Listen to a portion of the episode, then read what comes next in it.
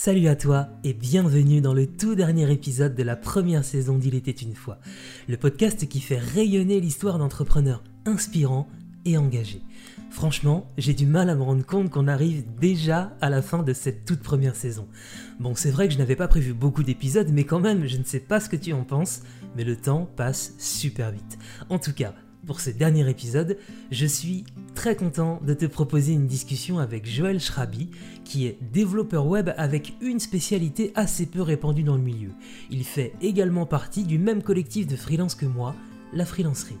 Ce qui m'a marqué avec Joël pendant cet entretien, c'est sa douceur, sa bienveillance, son humilité et son autodérision, ainsi que son amour inconditionnel pour ses parents, sa femme et son fils. Je te propose un véritable voyage du Liban à Saint-Étienne de Montluc, où nous avons enregistré cet épisode. L'histoire de Joël, c'est vraiment une très belle histoire, et ça me tenait à cœur de la faire rayonner. Je suis très fier de terminer cette première saison avec cet invité. Installe-toi bien, je te souhaite une très belle écoute, et surtout, mille merci à toi d'avoir été présent pour cette toute première saison d'Il était une fois. Je te proposerai dans les prochaines semaines un épisode bonus, une sorte de bilan pour te partager tout ce que j'aurai appris pendant cette très belle aventure. J'ai vraiment hâte de te proposer la deuxième saison qui arrivera au mois de septembre 2021. Je suis déjà en train de travailler dessus et les invités sont incroyables. Allez, je t'en dis pas plus. Il était une fois Joël Schrabi. C'est parti. Salut Joël, comment vas-tu? Salut, bah ça va très bien et toi? Ça va, ouais, t'es en forme? Bah plutôt, ouais, j'ai bien révisé pour, euh, pour la journée d'aujourd'hui, je me rappelle de mon prénom, de mon nom, euh, la totale. C'est parfait. en tout cas, merci de m'accueillir euh, chez toi, à Saint-Étienne-de-Montluc. C'est la première fois que je viens ici, c'est cool. T'es content ici? Bah plus qu'un peu, je, suis entouré de vaches. Donc je suis heureux. donc c'est parti pour le dernier épisode de la saison 1 d'Il était une fois. Je suis vraiment très content. Joël, de t'avoir à mon micro. Euh, il y a un peu d'émotion parce que bah voilà, tu es le dernier invité. C'est toi qui vas refermer euh, le beau livre d'Il était une fois, en tout cas pour la première saison. Je vous rassure, hein, vous qui nous écoutez, il y aura une deuxième saison. C'est officiel. J'ai commencé à travailler sur les invités. Ça va être euh, quelque chose d'assez incroyable. Donc en tout cas, je suis vraiment très content de t'accueillir à ce micro pour, pour un épisode qui, je suis sûr, va être hyper intéressant. Je vais te proposer un voyage, Joël, pendant euh, toute cette discussion. Le principe d'Il était une fois, c'est toujours la même chose. La première étape, ça va être très simple. On va, se parler de, on va parler de ce qui se passe pour toi maintenant. Tu vas nous expliquer ce que tu fais, pourquoi tu le fais, ta vision de ton métier. Et on va faire un petit euh, retour dans le temps où tu vas nous expliquer le moment où tu as décidé de te lancer dans ton aventure entrepreneuriale. Et encore après, dans une troisième et dernière étape, on va s'intéresser à toi, euh, un peu plus jeune, enfant. Enfin, tu, vas nous raconter comment, euh, euh, à quoi ça ressemblait l'enfance pour toi et, ce qui s'est passé au début de ton histoire. Est-ce que ça te va comme programme? Parfait. Parfait. Eh ben c'est parti. On commence par, par la première étape donc de ce voyage. Est-ce que tu peux nous expliquer ce que tu fais dans la vie, Joël? Alors, ce que je fais dans la vie, je suis développeur web orienté front-end. Donc, c'est toute la partie interface et traitement des données. Angular, qui est, une, euh, qui est un framework, une grosse librairie, on va dire, euh, euh, JavaScript, donc comme je disais, plutôt front-end. c'est peut-être un peu technique, hein, il y a beaucoup de choses dans la technique. ça peut paraître intelligent, plus que ça ne l'est des fois, mais ouais, c'est vrai que techniquement, ça peut faire peur, mais en gros, je développe des sites web. Ouais, c'est ça, hein. je crois que pour les gens qui nous écoutent, c'est ça, toi, ton travail, en fait, c'est de faire des sites web, mais ça va un petit peu plus, euh, ça va un peu plus loin que ça, quand même. Voilà, exactement, euh, à la différence de certains langages ou de certains euh, outils qu'on appelle des CMS, où on va créer une page en, quelques, en quelques clics. là, avec Angular, notamment sur mon métier, plus que des sites web, je fais des applications web métiers. Euh, donc là, par exemple, je travaille pour un client euh, dans les assurances où euh, je crée toute l'interface avec d'autres collègues, bien évidemment, de des assurés, enfin des assureurs, pardon, pour les assurés. Donc c'est un outil, c'est un logiciel en web. Ok. Et qu'est-ce qui te plaît, toi, dans dans ce métier-là Qu'est-ce que tu ressens tous les jours là quand tu es derrière tes lignes de code, derrière tes écrans? D'ailleurs, c'est ça, hein, c'est des lignes de code. Hein, tu me dis si je dis des bêtises. Non, non, c'est euh, bien ça. C'est exactement ça. Donc, on, parle de langage. J'ai quelques petites notions.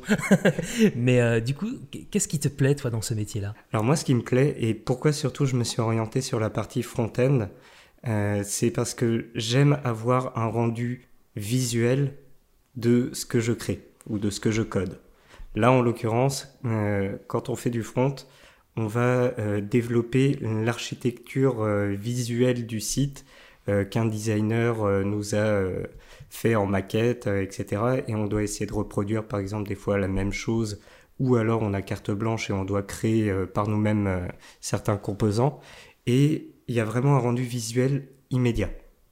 Contrairement à des développeurs qui sont plus orientés back-end, à devoir récupérer des données depuis une base de données, les traiter, etc c'est très intéressant, je ne dis pas le contraire, euh, me sauter pas dessus tout de suite, mais ce n'est pas ce qui me correspond. Moi, j'aime bien avoir une partie visuelle, euh, même si je suis pas du tout graphiste, je suis pas du tout designer, j'ai l'œil et j'aime bien pouvoir euh, partager aussi ma vision sur certains composants, les faire évoluer, proposer mes idées, etc. Justement, c'est intéressant ce que tu dis sur le côté je ne suis pas graphiste. Mine de rien, il y a quand même ce côté visuel qui est important. Euh, c'est quoi les, les, les, les, compétences dont, on a besoin pour, pour faire ce que tu fais? Où est-ce qu'il faut être fort? Alors, pour moi, là où il faut être fort, c'est, je vais, je vais te faire rire, c'est pas au niveau technique. Parce que hum, la technique, ça s'apprend. Euh, pour moi, c'est d'ailleurs quelque chose qui est très, euh, très recherché par les recruteurs, que ce soit pour un CDI ou pour les freelances, etc. On ne cherche pas forcément quelqu'un absolument pour ses compétences pures. on cherche quelqu'un qui puisse s'intégrer à une équipe, qui puisse communiquer, qui puisse dialoguer avec tout le monde et surtout qui sache chercher. On ne peut pas tout savoir moi, ça fait depuis combien de temps? Ça fait 5-6 ans maintenant que je suis dans l'informatique, parce que je suis issu d'une reconversion professionnelle.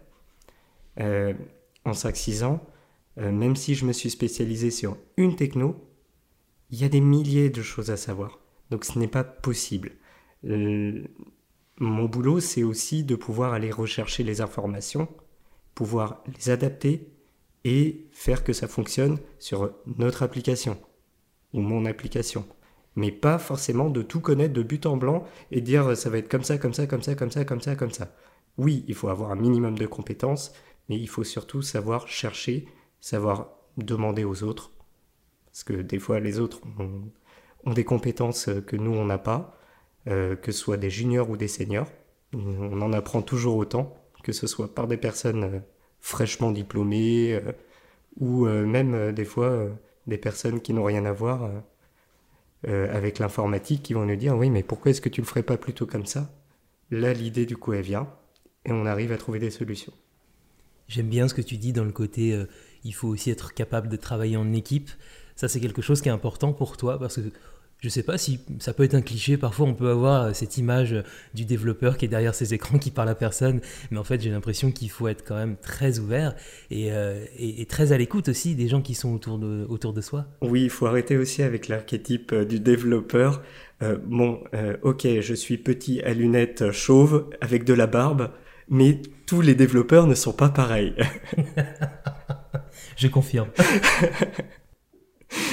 Mais oui, il faut, il faut pas penser qu'un développeur, c'est le gars qui doit rester dans son coin, qui est le gros geek, euh, no life, euh, qui va passer euh, sa journée sur un ordinateur après à développer ou à hacker des serveurs ou à aller jouer à des jeux vidéo.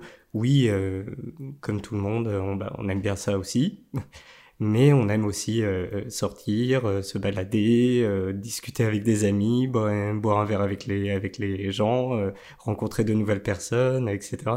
Il n'y a, plus en fait de type développeur, enfin type informaticien. Il y a vraiment de tout dans l'informatique comme dans n'importe quel métier. C'est super intéressant ce que tu dis. Et c'est d'ailleurs pour ça, moi, que j'aime bien avoir des gens comme toi qui viennent à ce micro pour aussi aller à l'encontre d'idées reçues qu'on peut avoir sur tel ou tel métier. Et, je suis sûr que, qu'effectivement, tu représentes bien ça.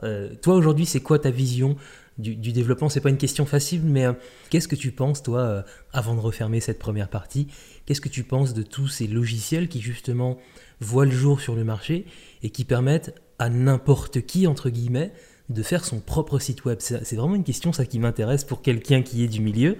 Qu'est-ce que tu penses On va pas forcément citer de marque, mais euh, cette promesse où on peut arriver à, faire de A à Z son propre site web pour son activité. C'est quoi ton regard, toi, là-dessus? Le problème avec ce genre de site web, c'est qu'ils sont excessivement lourds. On appelle ça des obésiciels. C'est euh, des sites qui ne sont pas du tout adaptés euh, où on met une image, elle sera pas mise en cache, donc à chaque fois qu'on va recharger la page, à chaque fois elle va être téléchargée, retéléchargée, etc. Et donc du coup, on va rendre le, web de plus en plus lourd, de plus en plus consommateur en énergie, à cause de sites de cet acabit-là. Et du coup, on va raréfier les matières premières, les gaz à effet de serre, etc. etc. Donc c'est vraiment quelque chose qui, pour moi, dans l'avenir est à proscrire.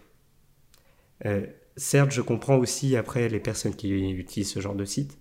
C'est facile d'utilisation, il n'y a pas besoin d'avoir un développeur derrière, ça a des moindres coûts, quoique, parce que généralement après il faut avoir des licences, si on veut rajouter quelque chose, c'est payant, etc. Donc ça devient rapidement onéreux. Euh, deuxième raison aussi pour laquelle je suis contre ce genre de, de, de créateur de sites, euh, qui me tient aussi à cœur, c'est l'accessibilité. Ce genre de site web n'est pas du tout adapté aux personnes aux situations de handicap. Euh, c'est un point d'honneur que j'essaie de respecter un maximum euh, lors de la création de, de sites web ou d'applications web, c'est de pouvoir réduire cette fracture numérique. une personne malvoyante devrait avoir la même utilisation d'un site web et les mêmes fonctionnalités d'un site web qu'une personne valide. Euh, que ce soit euh, du handicap visuel, euh, cognitif, mental, etc. Il devrait avoir la même utilisation. Et ce genre de site web, c'est un peu YOLO, quoi. C'est un peu fait n'importe comment. Et du coup, bah, une personne en situation de, de, handicap qui va utiliser un lecteur de un lecteur, euh, un screen reader euh, en français, euh, un lecteur d'écran, tout simplement, qui va aller retranscrire en fait la page à l'oral pour des personnes malvoyantes, bah, sera complètement perdu et du coup, la personne ne pourra pas utiliser le site web. Donc, c'est ces deux aspects-là qui pour moi sont ultra importants et qui ne sont pas gérés généralement par ce genre de, de site c'est super intéressant, ça me, ça me remet même en question. ce que j'ai fait, moi, mon site, tu vois, un petit peu comme ça, euh, moi-même, mais euh, c'est super intéressant ce que tu dis. Ce qui est vraiment. Euh, je trouve que tu mets le, point sur quelque chose dont les gens n'ont pas forcément conscience. Et merci pour ce partage, c'est vraiment cool. Euh, du coup, je pense que tout le monde là qui est en train d'écouter de, se dire alors attends, moi aussi j'ai fait mon site de A à Z tout seul sur une plateforme. Qu'est-ce que je suis en train de faire? Non, non, mais après, après, comme je disais, je comprends aussi parce que ça reste quand même un coût de faire, euh, de faire faire son site web, mais au final, euh, on le paiera mais différemment ailleurs, quoi. Peut-être que ça peut être bien, genre pour commencer et, et après par contre, il faut oui, tout à fait. faire appel à. Tout à fait. Et puis après, ça dépend aussi de la vision que l'on veut avoir euh, de, de, son, de son site et de son image de marque. Euh, si c'est juste un site temporaire euh, pour, pour quelques mois, effectivement, on va pas faire appel à un développeur qui va passer quelques jours dessus et du coup, ça va devenir onéreux pour un site qui va être détruit au bout de quelques, quelques semaines, quelques mois. après, si c'est vraiment le site de votre vie, euh, où vous voulez vraiment partager euh, euh, des choses, pouvoir le faire évoluer par la suite, qui soit maintenable, qui soit évolutif, qui soit qui soit éco-conçu, qui soit accessible pour des personnes en situation de handicap, oui, c'est pas du tout la bonne solution. Merci beaucoup Joël pour cette première partie. Je trouve ça toujours très intéressant d'avoir affaire à quelqu'un qui, euh, au-delà de son activité, arrive à retranscrire sa personnalité, son identité, sa vision et ses valeurs. Surtout, c'est quelque chose qui est très important pour moi. C'est euh, vraiment euh, l'un des fils rouges hein, de, de, tous les invités d'Il était une fois. Donc, c'est vraiment cool. Je te propose qu'on referme ce premier chapitre et on va s'intéresser maintenant à, à, la deuxième étape, à la deux, au deuxième chapitre, dans lequel j'aimerais bien qu'on revienne sur le moment où tu as décidé de te lancer à ton compte. Déjà, donc tu disais que toi, à la base, tu fais partie du milieu de l'informatique, c'est ça? Alors non, justement, à la base, je ne suis pas de l'informatique. Alors qu'est-ce que tu euh, J'ai fait une reconversion professionnelle, euh, bah, justement à l'ENI, comme je parlais tout à l'heure. Euh, à la base, je suis commercial. Enfin, de pas de formation. De formation, oui, j'ai un cursus vraiment euh, un peu atypique. Mais j'adore. Enfin, quoique c'est un cursus qui, au final, euh, maintenant est limite devenu la norme euh, de gens qui se convertissent, qui ont touché à pas mal de choses mmh. avant. Donc, avant, en fait, j'ai fait un IUT en génie électrique et informatique industrielle. Donc, plus dans les gros moteurs, etc. Et euh, je me suis orienté vers la partie conseil client euh, et euh, commercial, notamment chez un opérateur télécom rouge, pour ne pas dire de nom, où j'ai travaillé pendant quelques années, au début en tant que conseiller commercial, pendant près d'un an et demi, et par la suite en tant que commercial, pendant un an et demi aussi. ça a été très intéressant, c'était bien, mais il y avait un truc qui me chiffonnait, on va dire, c'est que je venais quand même d'un cursus plutôt technique, je me retrouve dans le commerce. Euh, il me manquait la partie, euh, la partie technique. C'était quelque chose qui m'intéressait vraiment fortement. Euh, donc du coup, je savais pas trop quoi faire.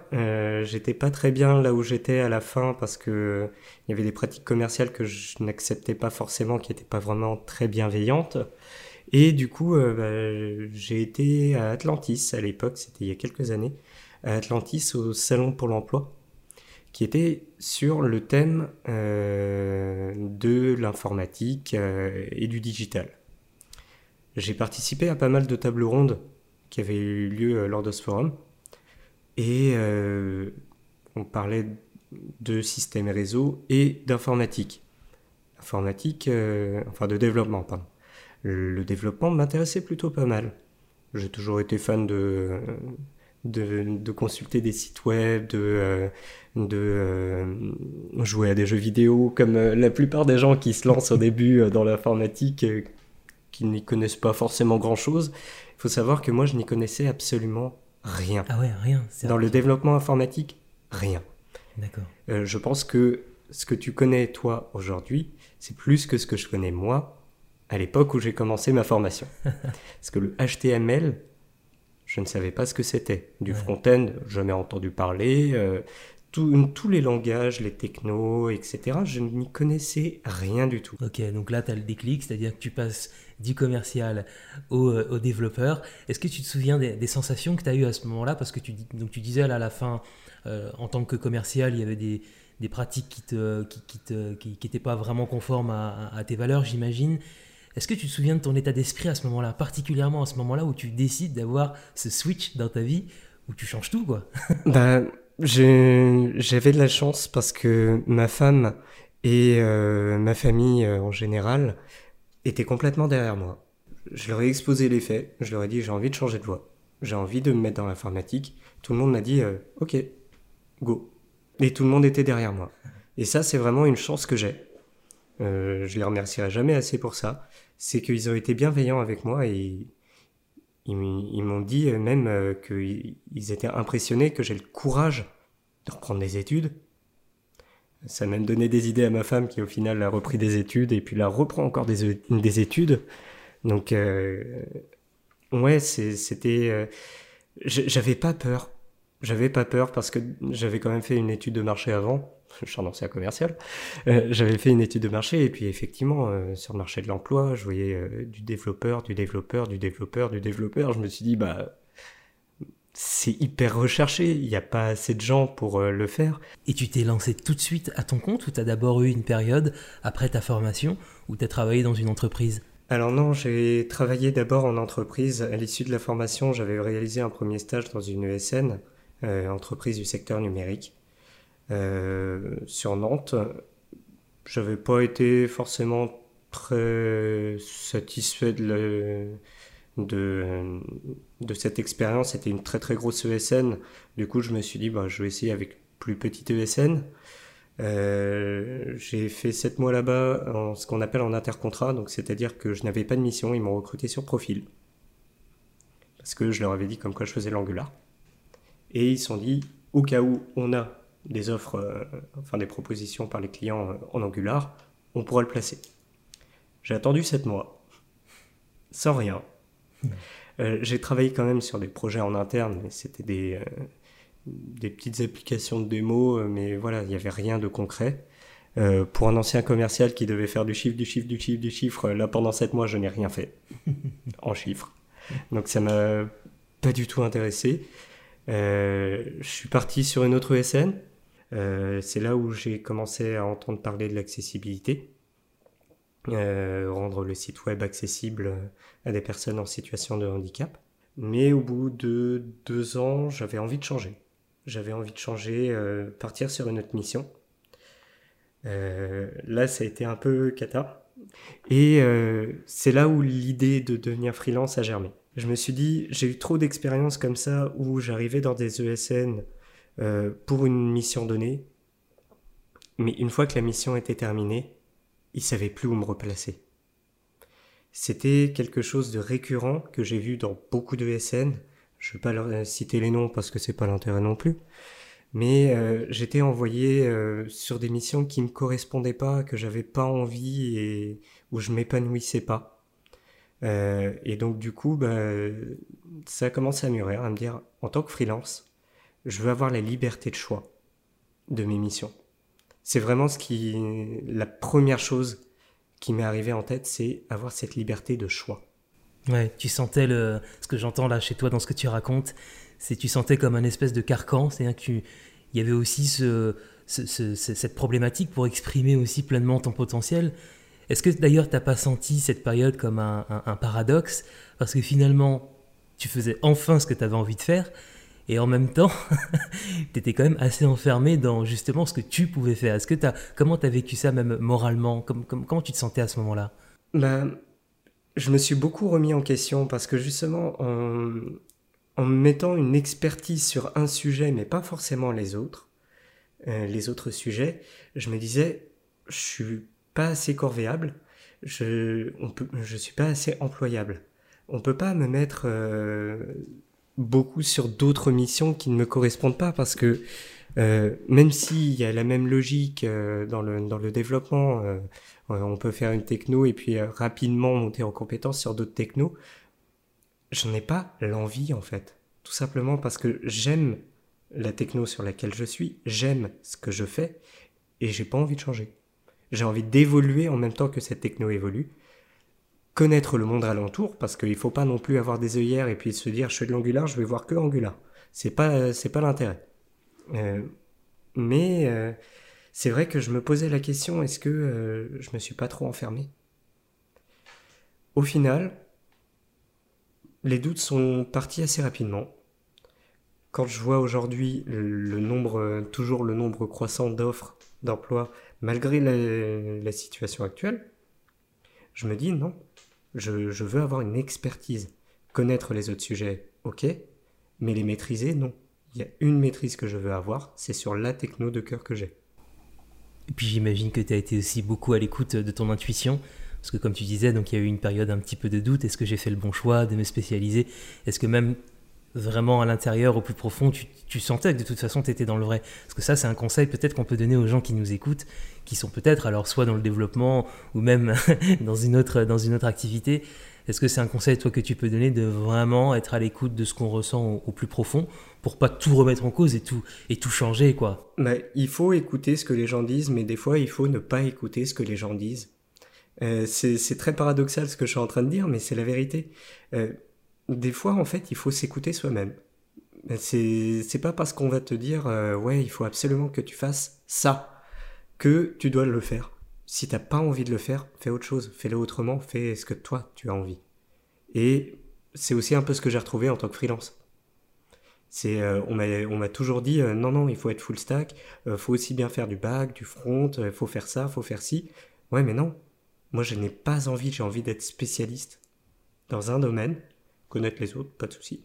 Mais moi ce qui me qui botte, ce qui me fait kiffer, ce qui me fait vibrer, ce qui me fait lever le matin, c'est de me dire je vais faire ce que j'ai envie. Et ce que j'ai envie, c'est ma techno, c'est de l'Angular, c'est euh, du dev, euh, et euh, je fais ce que j'ai envie, quoi. C'est cool, je, trouve qu'on on ressent, je le vois même, tu vois, physiquement et dans tes yeux, je sens ce côté, vous n'allez pas me faire faire ce que j'ai pas envie de faire.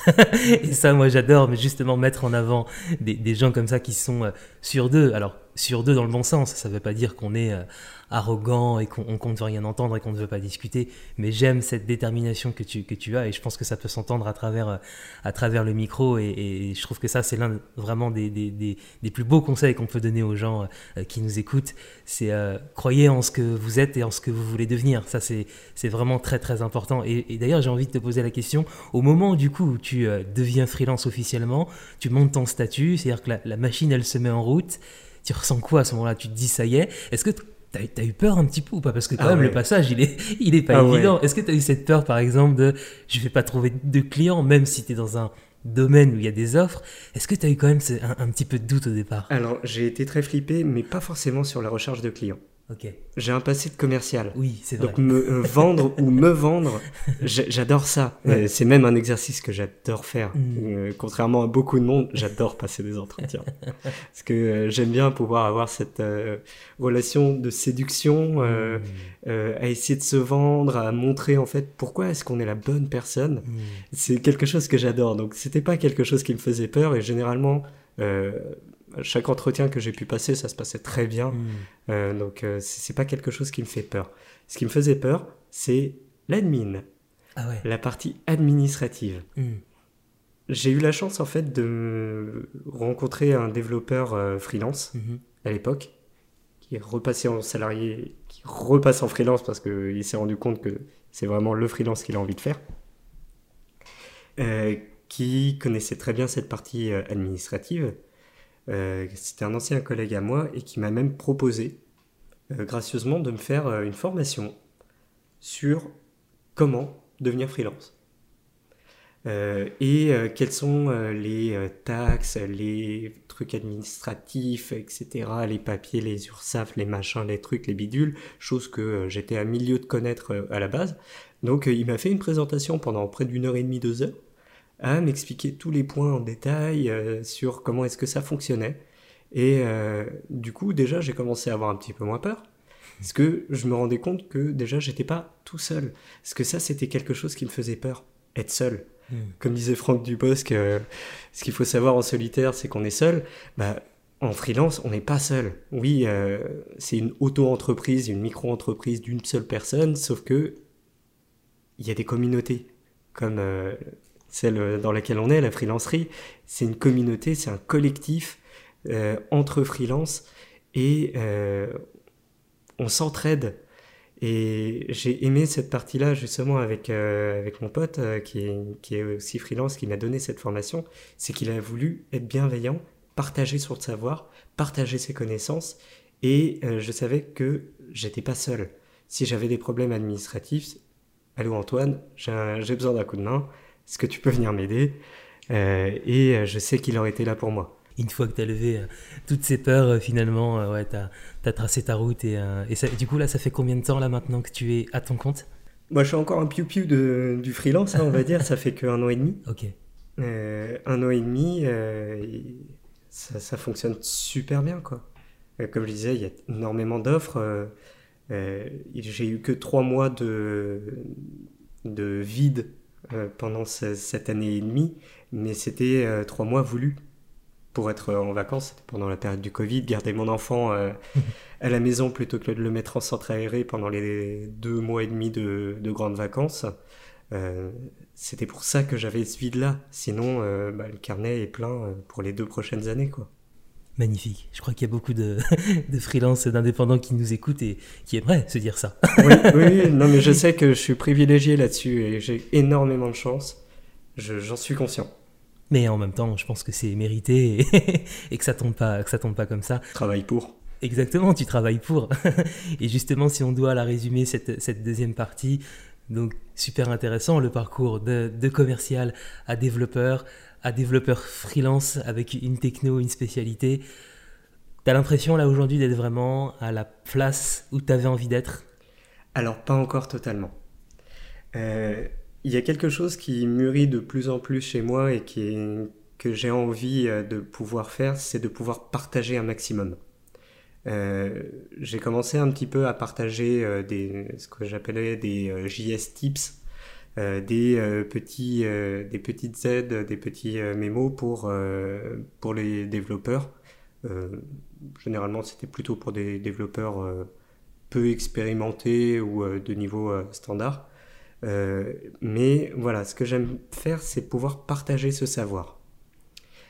Euh, je suis devenu membre d'un jury euh, pour mon ancienne école, l'ENI, et pouvoir accompagner aussi les candidats, pouvoir leur poser des questions, pouvoir voir en fait les évolutions. J'ai trouvé ça vraiment intéressant. J'ai envie aussi de devenir formateur. c'est quelque chose qui m'intéresse énormément mais j'ai peur. J'ai peur parce que j'ai un énorme sentiment de d'imposteur. J'ai le syndrome de l'imposteur plus plus plus. Le fameux, celui que l'on retrouve chez tellement de gens. Ouais. Euh, qui est très développé chez moi et où je me dis former les gens, ouais, mais former sur quoi? Je me sens pas compétent. Et il faut que j'arrive en fait à passer cette barrière. J'essaie de sortir de ma zone de confort euh, je, m'y attelle déjà de plus en plus. J'ai fait une conférence euh, fin d'année dernière auprès de personnes non initiées sur les métiers de l'informatique. là, on passe en jury, en essayant d'avoir une bienveillance aussi sur les réseaux tels que LinkedIn. J'essaye en fait pas à pas à passer le cap de ce sentiment de d'être inexpérimenté euh, et à pouvoir euh, évoluer et faire évoluer les autres avec moi. Et c'est quelque chose qui me tient à cœur, mais qui est encore un peu prématuré, que j'ai envie de pouvoir, euh, dans l'avenir, dans un futur proche, pouvoir faire évoluer. quoi. C'est une superbe intention. Moi, je, pour bah, avoir ce même goût pour le partage et la formation, je, te, rejoins tout à fait. Hein. Je pense que c'est tout à fait normal au départ. Je pense qu'on a tous le même questionnement, mais je suis qui, moi, pour, euh, pour partager des choses que je sais? Et je pense que tu as la bonne attitude, et ça peut servir encore une fois aux gens qui nous écoutent, d'y aller pas à pas. Il n'y a pas forcément de chemin préconçu pour arriver à, à, ce moment où tu seras devant une salle de cours, je te le souhaite, pour, euh, pour prodiguer tous tes conseils et partager tout ton savoir, mais je, je pense que ça va se faire naturellement. Déjà, le fait d'avoir cette petite flamme au fond de toi, où tu sens que tu as envie d'y aller. J'y vais mais j'ai peur. C'est trop cool ça, de sentir ça. et, euh, et, je pense que c'est vraiment une question de temps. Euh, et, les petites choses, toutes les petites actions que tu peux faire, effectivement comme tu dis, juste partager parfois quelque chose sur LinkedIn qui va apporter de la valeur aux autres. Du coup, avoir des gens qui te disent merci pour, pour ce que tu as partagé. Je pense que c'est vraiment un, un chemin très tranquille qui va faire qu'à un moment donné, tu vas arriver à à, avoir cette, euh, cette posture et euh, sans, sans, problème quoi. Quand on se reparlera euh, dans un an, peut-être que tu m'annonceras que ouais ça y est, t'es à, es à, la tête même carrément d'un module, que tu vas donner des cours toutes les semaines. C'est tout ce que je te souhaite en tout cas. en tout cas, merci encore une fois pour ce partage Joël parce que bah, comme chaque invité à, ce micro, tu partages sans filtre, tu parles de tes ambitions, de tes intentions, tes doutes, tes peurs et, merci pour ce partage là particulièrement sur euh, cette chose qui te fait envie mais qui te fait, qui te fait un petit peu peur. Euh, et, encore une fois, pour tous les gens qui nous écoutent, si vous avez ce genre d'opportunité, allez chercher au fond de vous, est-ce que vous avez vraiment envie de le faire? Il y a un temps pour tout. Ça, ça, se fera naturellement. En tout cas, moi, c'est ce qui s'est passé pour moi. Mais en tout cas, euh, c'est encore une fois merci pour, pour cette deuxième partie. On va passer du coup à la dernière étape du voyage où justement on va essayer d'aller comprendre peut-être D'où ça vient, cette, cette peur de, de, de, d'aller donner des cours, d'aller transmettre ce, syndrome de l'imposteur? On va essayer de comprendre peut-être d'où est-ce que ça vient. On a peut-être des explications dans, dans ce qui a pu se passer euh, avant. Déjà, toi, ton histoire, Joël, elle commence où? Je sais qu'elle commence ailleurs qu'en France, donc j'aimerais qu'on parle de ça. D'où tu viens, toi, Joël? Mes parents, du coup, sont libanais. Euh, mon père travaillait chez Alcatel, donc, euh, qui est devenu Lucen, qui est devenu Nokia, qui est devenu plus rien du tout, je crois. Euh, il travaillait chez Alcatel, euh, Liban, et avait été envoyé en mission en Irak, euh, accompagné de sa femme, ma maman. Et ils ont eu un premier enfant là-bas, mon grand frère Georges. en Irak, ils sont restés pendant quelques années, cinq ans, et la guerre a éclaté au Liban. Donc ils ne pouvaient pas rentrer, et même mes grands-parents disaient à mes parents, ne rentrez surtout pas. Euh, du coup, mon père était assez reconnu. En Irak, il y avait pas mal de Français aussi euh, d'Alcatel euh, qui travaillaient là-bas. et s'est fait connaître du coup en France par ce biais-là. Et a été contacté par Alcatel à Orvaux, près de Nantes, pour lui proposer en fait de venir s'installer en France. Ma mère était enceinte de moi, ils ont beaucoup réfléchi parce que quand même, tout. Euh, à la base, c'était quelques années qu'ils devaient passer en Irak, revenir au Liban. Là, c'était clairement un aller sans retour, quoi. C'était partir euh, du jour au lendemain euh, et laisser toute la famille, les amis, etc. au Liban. Mais pour le bien de leurs enfants, ils ont décidé de venir en France. Parce qu'ils voulaient pas qu'ils vivent dans la guerre, quoi, tout simplement. Et du coup, bah, ils sont venus en France. Ils avaient rien du tout. Ils recommencent tout à zéro. Ils recommençaient absolument à zéro. Euh, ils ont trouvé un logement euh, sur Nantes, euh, près de Procès, où ils n'avaient aucun meuble. Ils n'avaient absolument rien du tout et les payes de chaque mois de mon père quand il travaillait à Alcatel permettaient de s'acheter un lit, de s'acheter une table, de s'acheter un frigo, des chaises, etc., etc. Ils ont commencé comme ça petit à petit. Moi, je suis né à Nantes. Euh, et euh, au final, mon père était directeur euh, technique à Alcatel d'Orvaux. il avait dans son équipe plus d'une centaine d'ingénieurs, donc un poste assez haut gradé. Ils ont, il a évolué et grâce à eux, bah, on a eu une vie vraiment tranquille à la Chapelle-sur-Erdre. ils ont emménagé, je devais avoir deux ou trois ans, quoi, quelque chose comme ça, si je dis pas de bêtises. Euh, ils ont acheté euh, la maison quelques années plus tard dans laquelle ils vivaient déjà en location. Euh, et maintenant, ils, ils, y sont toujours. ils ont leur petite vie tranquille sur la chapelle Et je les remercierai jamais assez d'avoir fait ce choix de tout abandonner pour venir en France euh, pour euh, nous donner une bonne vie, une bonne éducation, euh, qu'on ne vive pas sous les bombes, que que voilà, on puisse vivre une vie sereine quoi en France plutôt que d'être dans la peur au Liban pendant les quelques années où il y a eu la guerre. Et, toi, du coup, c'est quoi ton rapport avec le Liban? Est-ce que tes parents, ils, ils, t'ont transmis cette, cette culture, que, ce, pays qu'ils ont connu pendant, pendant, de nombreuses années C'est quoi ton rapport avec le pays? J'ai tendance à dire déjà que je suis franco-libanais, plus que français. Euh, j'aime, euh, mon pays, j'aime la France, j'aime le Liban. Euh, j'ai deux pays de cœur en fait. le Liban, c'est un pays qui me tient vraiment à cœur. mes parents viennent de là-bas. Moi-même, j'ai du sang 100% libanais. Même si je suis français, j'ai du sang qui est libanais à 100%. Euh, mes grands-parents, euh, enfin mes grands-mères maintenant, euh, vivent toujours là-bas. Mes, oncles, mes tantes, mes cousines, mes cousins sont de là-bas. Donc pour moi, c'est un, c'est un pays qui me tient à cœur énormément. La situation actuelle fait que, en plus de, de, Covid et tout ça, hein, bien sûr, mais économiquement parlant, politiquement parlant, le Liban est oui, dans la merde, hein, faut le dire, clairement. Et euh, ça, me peine énormément parce que c'est un pays qui est magnifique. Oui, il y a tellement de choses à découvrir, à voir, à entendre, à sentir, à goûter, à, tout en fait. Justement, c'est quoi, c'est quoi tes, tes, tes souvenirs?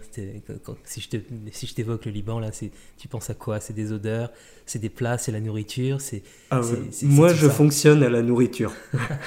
Comme beaucoup. je fonctionne que à ça, moi. Mais oui, euh, moi, dès qu'on parle du Liban, j'ai deux choses qui me viennent en, tête, euh, directement. C'est euh, bah, les plages de là-bas. qui c'est un pays vraiment proche de la mer Méditerranée, donc les plages magnifiques. mais aussi et surtout, c'est les restaurants j'ai une image en tête, mais ultra forte, où on a été dans un restaurant, où on était assis sur des, euh, sur des coussins par terre, euh, en plein air, euh, avec des chutes d'eau magnifiques juste à côté, avec le bruit de ces chutes d'eau à côté, des musiciens qui faisaient de la musique, à manger de la bonne bouffe. c'est des images que je sais que je ne retrouverai jamais ici, quoi. pouvoir manger dans un restaurant en plein air.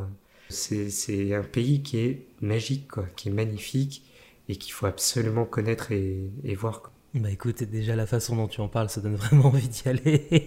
je pense que les gens qui nous écoutent, ils se sont vus eux aussi là-bas euh, dans ce restaurant en plein air avec des musiciens. C'est bien, en plus, euh, vu qu'on n'a plus trop le droit de voyager au moment où, on enregistre euh, cet épisode, ça fait on du bien. fait par procuration. Exactement, ça fait du bien d'avoir quelqu'un qui, qui, nous partage ça avec, avec son cœur et ses émotions.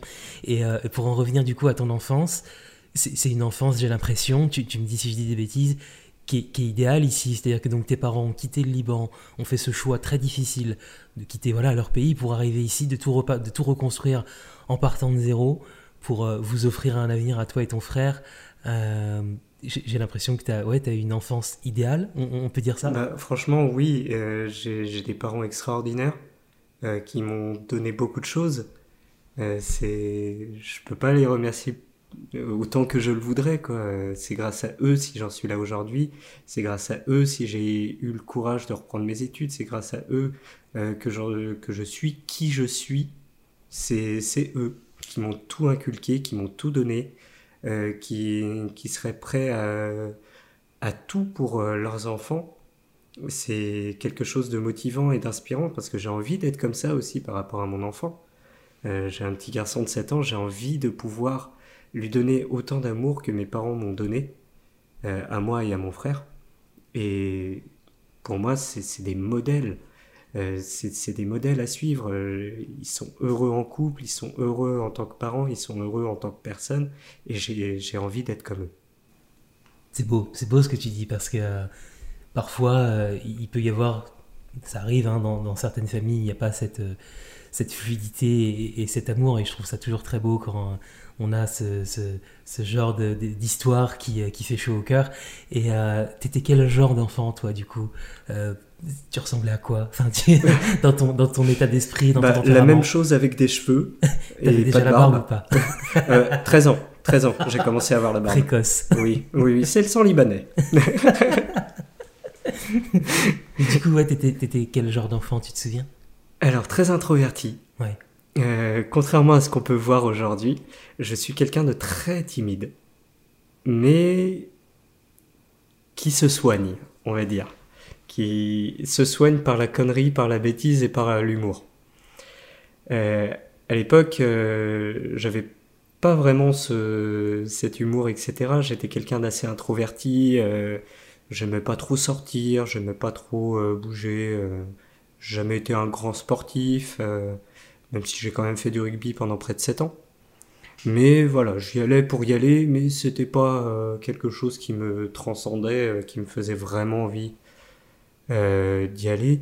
J'ai rencontré un, c'était en seconde, j'ai rencontré un pote qui m'a un peu dévergondé, qui lui était ultra, ultra extraverti, et j'ai pris un peu de lui, et je pense que ça m'a fait du bien. C'est, et à partir de là, j'ai commencé à devenir de plus en plus ouvert, à sortir énormément le jeudi, le vendredi, le samedi, le dimanche. Euh, dès que je pouvais, c'était euh, sortir en boîte de night, euh, sortir avec les potes, aller chez les gens, etc. Donc c'était quelque chose qui qui était un peu nouveau pour moi. Quoi. En fait, c'est à partir de la seconde où, je sais pas, j'ai eu le déclic et je me suis dit, merde, quoi, je vais pas finir ma vie tout seul, quoi. mais en étant enfant, ouais, j'étais très calme, très très calme. Euh, dans ton coin euh. Oui, pas du tout bosseur, par contre. Ah ouais. Mais qui emmagasinait énormément d'informations. généralement en cours, je parlais pas, je me mettais tout devant, je travaillais pas, mais j'avais des bonnes notes. Ok. Parce que voilà, pendant les cours, je, je me mettais vraiment à fond. Je me disais voilà, il y a un temps pour rigoler avec les gens, il y a un temps pour euh, bosser. Quand j'étais en cours, j'étais en cours. Mais après, rentrer chez moi, c'est euh, je pose mon sac à côté, je vais pas faire mes euh, devoirs et puis je vais jouer à des jeux vidéo sur PC, sur console, jusqu'à jusqu'au le soir tombé. Je vais manger et puis après au lit quoi. Euh, ça a été compliqué, ça d'ailleurs, cette partie-là de ma vie avec mes parents, parce que voulaient absolument que je travaille, quoi. Mm. Mais euh, je me rendais compte que plus je travaillais, plus je me mettais de la pression et plus, du coup, j'y arrivais pas. Mm. Donc, euh, j'avais réussi à avoir ce, ce modèle-là de fonctionnement, à pas forcément beaucoup travailler, mais à être assez bon à l'école, parce que j'ai quand même un bon esprit de logique, je mm-hmm. pense, sans vouloir me jeter des fleurs. Euh, j'ai un bon esprit de logique et du coup, euh, bah, je, je, captais vite euh, les choses. Quoi.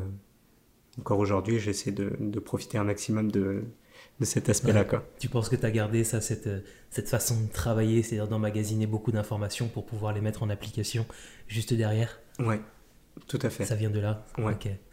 et, et, justement, tu aimais bien, toi, l'école, enfin, même si tu, tu disais, tu rentrais chez toi, tu faisais pas forcément les devoirs et tout, mais tu T'étais quand même bien à l'école? Tu voyais, euh, tu voyais l'intérêt ou ouais, ouais, j'aimais bien l'école. J'étais pas forcément un, gars à me dire ouais non j'ai pas envie d'aller à l'école machin truc. Euh, non non, au final j'étais j'étais bien à l'école. Bah, je pense que si j'étais vraiment si l'école m'avait vraiment vacciné, j'aurais pas repris des études, j'aurais pas hmm. j'aurais pas fait tout ça. Euh, je n'ai pas été traumatisé par cette période-là de ma vie, bien au contraire, c'était une période vraiment hyper intéressante. Hmm. Euh, d'ailleurs, maintenant, quand je vois la situation actuelle, je me dis les pauvres, quoi. Mhm. Parce que c'est des années vraiment très importantes dans leur vie. Pas pouvoir sortir, voir leurs potes, étudier à la maison, etc. C'est vrai que ça doit être quand même compliqué pour eux, quoi. Et est-ce que tu savais déjà ce que tu voulais faire Tu sais, à cette période fin du lycée, où on commence à, nous demander ce qu'on veut faire pour le restant de notre vie? Alors, ouais, ouais, c'est compliqué, ouais. Mais après, je me suis dit, je suis libanais les, Libanais, ils ont des métiers de prédilection. C'est soit l'informatique, soit le commerce, soit l'informatique, soit le commerce. Donc j'ai essayé le commerce, ça m'a pas plu. Je me hmm. suis dit bon bah il me reste quoi? Il me reste plus que l'informatique. Hein. T'as suivi la deuxième voie quoi. Ouais voilà. Non mais vraiment plus sérieusement, les Libanais, c'est vrai qu'on a des métiers de prédilection. C'est soit l'informatique, soit le commerce, soit la médecine, beaucoup de médecins, euh, soit avocat. Pourquoi? Je ne sais pas. Mais un Libanais, il fait forcément ça. Donc toi, ouais, effectivement, tu as, essayé une branche et puis tu t'es dit, c'est pas pour moi, je vais essayer une autre. Exactement. Et au final, bah, faut dire que je suis vraiment libanais, hein, parce que l'informatique, ça me plaît. Excellent. Donc ouais, t'avais pas de, enfin, au-delà de, du coup de, ces options qui s'offraient à toi, t'avais pas de genre un rêve, tu sais, euh, parfois les enfants, ils ont, ou même les adolescents, ils ont un, ils ont un truc. Euh, où ils se disent ah ouais moi je vais être astronaute. Ouais c'est ça je vais être astronaute ou, euh, non j'avais toujours été à me dire j'ai envie d'être comme papa. Parce que bah, comme on disait tout à l'heure papa c'est pour moi c'est super papa c'est le super héros euh, encore aujourd'hui. Pour moi c'est un super héros mon papa. Hmm. donc euh, ouais je me suis toujours dit j'aimerais bien faire comme papa. Hmm. je sais pas pourquoi est-ce que je suis passé par la case commerce en premier lieu? Euh, peut-être parce que justement j'étais dans cette période d'extraverti où euh, voilà j'avais envie de parler avec les gens où j'avais envie de, de, de vendre de etc mais et j'avais effectivement ces a priori sur le développeur en mode euh, je suis sur mon PC je ne parle à personne je n'aime pas les gens hum, j'avais un peu cet a priori cet a priori là et donc c'est peut-être pour ça que je me suis d'abord mis sur le commerce pour au final me dire non en fait c'est pas ça Ouais. C'est, j'ai envie d'être comme mon papa. j'adore, c'est trop, c'est trop beau, j'adore. Et en même temps, c'est aussi peut-être un, un, cheminement euh, assez naturel, c'est-à-dire qu'on explore des possibilités. puis on se rend compte que c'est pas ça, donc on, on change. c'est vrai qu'on nous demande à 16-18 en fait de choisir notre vie future euh, jusqu'à 80 ans. Bah non, non. Mm. Notre vie elle change. Il y a plein d'exemples comme ça. Les reconversions professionnelles, c'est le plus bel exemple. Mm. on évolue. On fait partie de cette fameuse génération Y qui est très instable, qui a besoin d'évoluer, qui a besoin d'avoir des valeurs, qui a besoin d'avoir euh, plein de choses comme ça que moi je dis pas qu'avant on l'avait pas hein, mmh. mais on a envie de changer. Moi je suis quelqu'un d'instable. Je le dis. Je le sais. Je j'en suis pas fier mais je suis quelqu'un d'instable. Professionnellement hein, je te rassure ma petite femme euh, tu es la seule et l'unique je t'aime. Euh, mais professionnellement oui j'ai pas envie de rester sur un seul une seule mission mmh. Euh, chez un seul, dans une seule ESN. Hmm. J'ai envie de tester de nouvelles ESN, j'ai envie de rencontrer de nouveaux gens, j'ai envie d'aller dans de nouvelles missions. Euh, pas être 40 ans sur la même mission toute ma vie. C'est quelque chose qui, pour moi, est fondamental. Quoi. On fait des erreurs, tout le monde fait des erreurs, c'est pas grave de faire des erreurs. Ce qui est grave, c'est de pas apprendre de ces erreurs. Et on est instable, tout le monde l'est, et il faut, euh, si on ne se plaît pas dans ce qu'on fait, changer, tout simplement. Faut pas euh, avoir cette fatalité de se dire, bah, je suis dedans, je peux rien faire d'autre. Et puis ton histoire, j'ai l'impression, en est la preuve. C'est-à-dire que t'étais même pas encore né, que finalement il se jouait déjà dans l'histoire de la famille. Alors, dans un contexte particulier, je te l'accorde, mais il y a des gens qui peut-être ne l'ont pas fait, ce, changement-là. Peut-être qu'il y a des gens qui étaient dans la même situation que tes parents, et se sont dit bah, nous on va non on va rester parce que parce que ça fait peur, l'inconnu fait peur, euh, donc euh, j'ai l'impression que ça fait partie finalement aussi de ton histoire. Il y a beaucoup de gens effectivement qui, après chaque situation est différente, il y en a mm. qui, il y, a, toujours des raisons. Euh, je veux pas euh, jouer mon gourou à dire oui vous êtes nul si vous restez dans des choses qui vous plaisent pas. Il y a toujours des raisons. Ça peut être d'un point de vue financier, ça peut être d'un point de vue moral, ça peut être d'un point de vue de plein de plein de raisons. Moi, je parle surtout de mon expérience et comme j'aimerais que les autres aussi puissent euh, avoir la chance, comme moi, de réfléchir et euh, de pouvoir avoir la chance de faire comme moi. Quoi. Parce que pour moi, j'ai eu énormément de chance. Tout simplement. en même temps, une chance que tu as, que as provoquée, un petit peu quand même. Oui, oui, oui. ok, super Joël. En tout cas, c'est euh, encore une fois merci pour, pour le partage de tout ça. C'est parce que c'est parfois des, des, des, souvenirs qui sont pas forcément évidents. Enfin voilà, euh, peut-être que reparler voilà de, de l'histoire de tes parents qui ont dû fuir quand même un contexte euh, très particulier. Et en même temps, c'est beau parce que ça donne l'admiration que tu as pour eux aujourd'hui. Je trouve ça vraiment très touchant. et, je, je, suis effectivement admiratif de mes parents et pour moi, ils ont une histoire vraiment à raconter et qui doit être écoutée. Quoi. Ouais, et, d'ailleurs, c'est quelque chose, je voulais qu'on termine par là, en tout cas sur cette euh, partie euh, où on s'intéresse à ce qui se passait euh, avant que tu deviennes ce que tu es aujourd'hui. Est-ce que justement, tu parles beaucoup de, ta femme et, de ton fils? C'est quelque chose, tout ça que tu essaies de transmettre, cette culture-là, tout ce que tu as pu, toi, recevoir de tes parents, c'est quelque chose que tu, que tu leur transmets? Bah, autant mes parents sont ma fierté, autant ma femme et mon fils aussi sont aussi ma fierté. Pour moi. Pourtant je suis pas quelqu'un de super ultra famille, mais euh, quand j'aime, c'est sans compter quoi. Et je, suis fier d'eux, je suis fier de ce qu'ils sont, de ce qu'ils deviennent, notamment pour mon fils qui grandit, de le voir grandir et pouvoir lui inculquer aussi mes valeurs et les valeurs de ma femme. Euh, ma femme, elle aussi, euh, je suis ultra fier de ce qu'elle fait, mais plus, plus, plus. Euh, elle suit une formation en fait pour devenir naturopathe. C'est pour ça que j'en parlais tout à l'heure.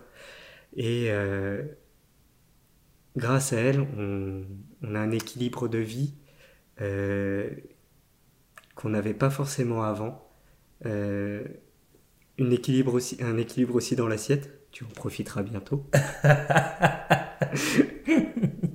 un équilibre dans l'assiette, un équilibre dans notre vie et euh, voilà quoi. Je, suis fier d'elle, je suis fier de, ce qu'elle fait, je suis fier de mes parents de ce que eux ils ont fait, je suis fier de mon fils qui est en train de grandir, d'évoluer.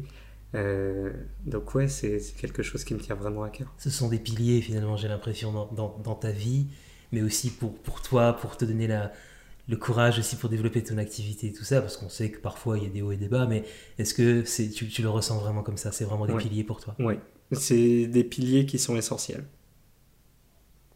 Qui sont essentiels dans ma vie. Et euh, encore une fois, j'ai de la chance de pouvoir les avoir. Ok, très bien Joël.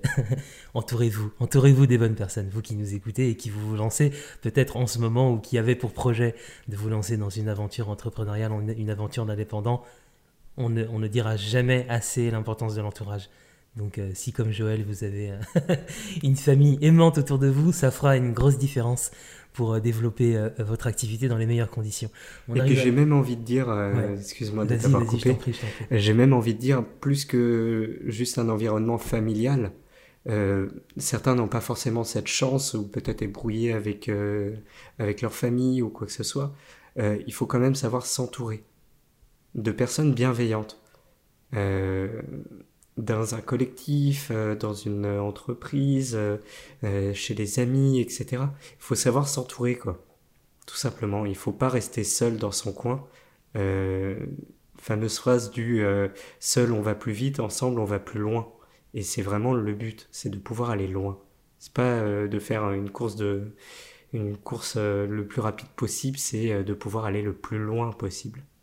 Justement, Joël, on arrive à la fin de cette longue discussion, mais néanmoins très intéressante. Encore une fois, merci de partager tout ça. Moi, à chaque fois, je, capte toute l'énergie et toute l'émotion de la personne qui est en face de moi et toute l'histoire aussi. Hein. C'est vraiment l'ADN d'Il était une fois, c'est de raconter des histoires finalement pour euh, permettre à d'autres euh, de passer à l'action, de s'inspirer. Enfin voilà, on est vraiment dans quelque chose, une aventure euh, de, de cœur très humaine.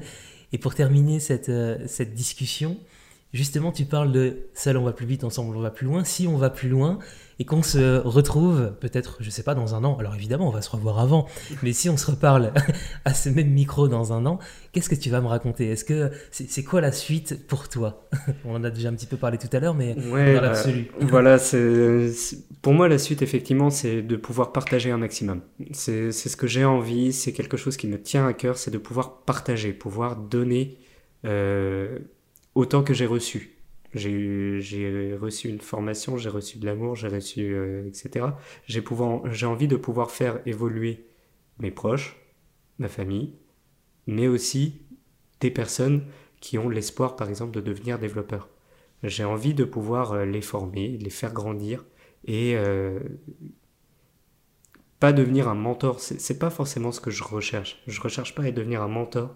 Je cherche surtout à leur donner les billes pour pouvoir euh, et pour pouvoir euh, rentrer dans ce secteur qui pour moi est formidable et qui plus est en freelance, ce serait encore mieux. Mais ouais, j'ai envie de pouvoir euh, donner cette vision et que les gens puissent, puissent apprendre de moi, même si je suis encore un imposteur. Peut-être que dans un an, justement, quand on se reverra à ce micro, tu me diras ah non, mais ça y est, c'est bon. Il est derrière moi, cet imposteur, ce syndrome de l'imposteur. Je lui ai dit de partir de la maison, c'est bon. je l'espère. C'est tout, ce que je, tout ce que je me souhaite. bah écoute, c'est tout, ce qu'on te, tout ce que je te souhaite également. Et, euh, et pour terminer, euh, si tu devais euh, résumer, alors c'est vraiment une question qui est pas facile, ça. À chaque fois, je me dis, mais même moi, je sais pas comment je répondrais en fait. Tu dirais que ton histoire, elle est comment? L'histoire de Joël, elle est comment? Si tu devais comme ça arriver à, à résumer euh, en une phrase. Bah, en une phrase? Ouais. Ça va, tu me laisses pas un mot. Euh, ah ouais, c'est vrai que c'est quand même relativement hein. compliqué comme. Euh, comment est-ce que je pourrais résumer ça? Bah, J'ai eu beaucoup d'amour, j'ai eu beaucoup, j'ai beaucoup appris euh, et je me suis beaucoup poussé au cul. Parce que de base, je suis quelqu'un de nature très flemmarde, mais je me soigne parce que je me dis que c'est pas en restant euh, avachi dans mon canapé que je vais avancer. Euh, et ouais, je pense que c'est surtout ça, c'est beaucoup de poussage au cul pour pouvoir avancer. Parce qu'il faut avancer. J'adore. Tu me fais une magnifique conclusion pour ce dernier épisode de la saison 1 d'Il était une fois. On va retenir ces trois mots. de l'amour, de l'apprentissage et puis on se botte un petit peu le cul. en tout cas, c'est vraiment, euh, euh, vraiment l'ADN encore une fois de, ce podcast et, euh, et, ça rejoint totalement la vision que j'ai moi aussi de la vie. Hein. C'est, on va pas très loin finalement sans amour. Il faut apprendre aussi et puis parfois sortir un petit peu de sa zone de confort. Donc vous qui nous écoutez, hein, si vous sentez que là vous êtes à un moment où vous hésitez, non, allez, on y va, on a assez réfléchi. Écoutez votre cœur et ça va bien se passer. En tout cas, merci beaucoup Joël pour cette euh, super discussion. Je suis vraiment très touché. Merci d'avoir accepté l'invitation. Bah, merci à toi. Ça va? Tu t'es bien senti pendant ce voyage? Ça va, j'avais un peu, euh, un peu peur au début, mais voilà, encore une fois, je me suis poussé au cul et puis... Euh, je, suis satisfait. Et puis en plus, ça te permet d'avoir une apothéose avec mon interview à la fin. Exactement. Finir en beauté, quoi. Exactement, on finit en beauté. on finit en beauté, en tout cas, je suis vraiment très heureux euh, d'avoir pu proposer cette première saison d'Il était une fois.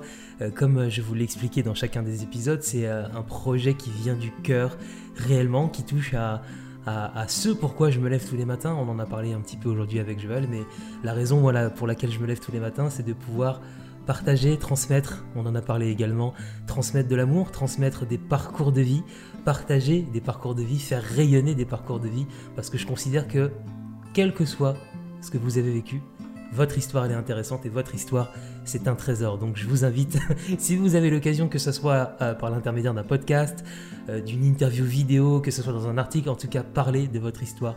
Regardez-la cette histoire avec fierté parce que bah, finalement c'est le meilleur moyen que vous allez, euh, ça va être le meilleur moyen pour vous connecter sincèrement et profondément euh, aux autres, euh, en tout cas aux personnes avec qui vous pouvez potentiellement travailler.